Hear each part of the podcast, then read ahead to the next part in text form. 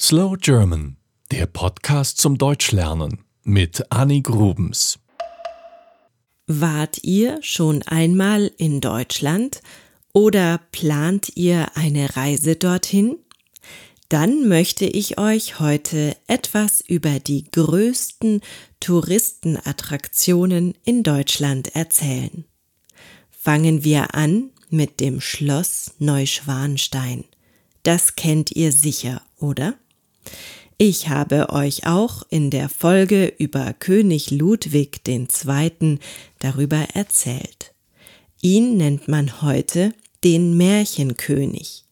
Er hatte viel Fantasie und ließ fabelhafte Märchenschlösser bauen. Das bekannteste ist das Schloss Neuschwanstein in Bayern. Jedes Jahr kommen ungefähr 1,5 Millionen Touristen hierher, um das prunkvolle Gebäude zu besichtigen.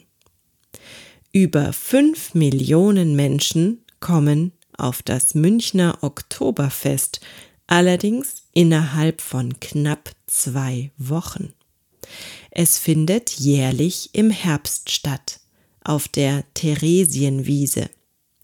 Hier werden große Bierzelte aufgebaut und Achterbahnen, man kann mit dem Riesenrad von oben auf die Stadt schauen und abends in den Zelten zu Live-Musik feiern. Auch dazu gab es schon eine Podcast-Episode. Als letzte Attraktion Bayerns stelle ich euch noch das Hofbräuhaus in München vor. Es ist weltweit bekannt als traditionelles Wirtshaus, in dem früher auch Bier gebraut wurde.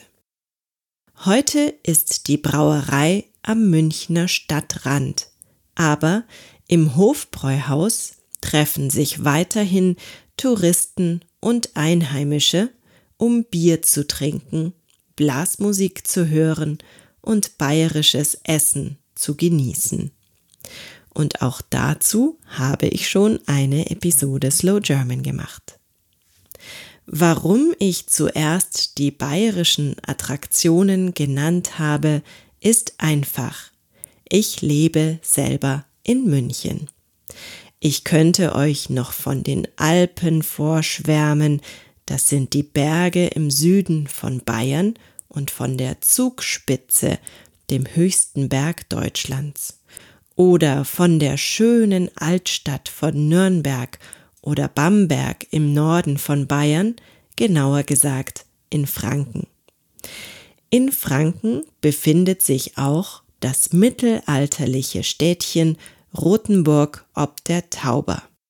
Aber wenden wir uns lieber den anderen Bundesländern zu.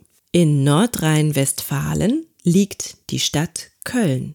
Und hier ist der Kölner Dom die größte Attraktion. Die Kirche gehört zum UNESCO Weltkulturerbe und ist das zweithöchste Kirchengebäude Europas. Die gotische Kathedrale wurde 1248 begonnen und erst 1880 vollendet. Heute steht sie auf einem leider recht hässlichen Platz neben dem Hauptbahnhof der Stadt, ist aber dennoch natürlich einen Besuch wert. In der Hauptstadt Berlin ist das Brandenburger Tor wahrscheinlich die bekannteste Sehenswürdigkeit neben dem Reichstag mit seiner imposanten Glaskuppel. Beide sind in direkter Nachbarschaft zueinander, man kann sie also leicht zu Fuß erkunden. Direkt am Brandenburger Tor verlief auch die Berliner Mauer. Man kann das daran erkennen, dass im Boden der Mauerstreifen markiert wurde. Heute ist die Teilung der Stadt dennoch kaum noch vorstellbar. Im Norden von Deutschland ist Hamburg auf jeden Fall einen Besuch wert. Hier wurde gerade dieses Jahr die Elbphilharmonie fertiggestellt. Hier finden Konzerte statt, aber auch ein Hotel ist im Gebäude untergebracht. Die Speicherstadt, in der Waren gelagert wurden, die per Schiff in die Stadt kamen, ist ebenfalls sehenswert. Sie besteht aus roten Backsteingebäuden, die durch ein Kanalsystem und kleine Brücken miteinander verbunden sind. Für Kinder ist in Hamburg das Miniaturwunderland ein Highlight. Das ist eine Modelleisenbahnanlage, die immer weiter wächst und ganze Länder darstellen soll. Am anderen Ende Deutschlands, in Baden-Württemberg, befindet sich der Bodensee. Er liegt an der Grenze von Deutschland, Österreich und der Schweiz. Hier kann man wunderbar Fahrrad fahren, die Blumeninsel Mainau besuchen oder durch die kleine Stadt Konstanz schlendern. Das waren natürlich nicht alle Sehenswürdigkeiten Deutschlands, es gibt noch viel mehr. Ihr braucht für euren Besuch in Deutschland übrigens nicht unbedingt ein Auto. Es gibt ein großes, gut ausgebautes Schienennetz.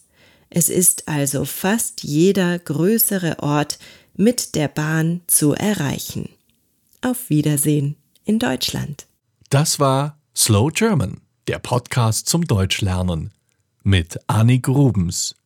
Mehr gibt es auf www.slowgerman.com.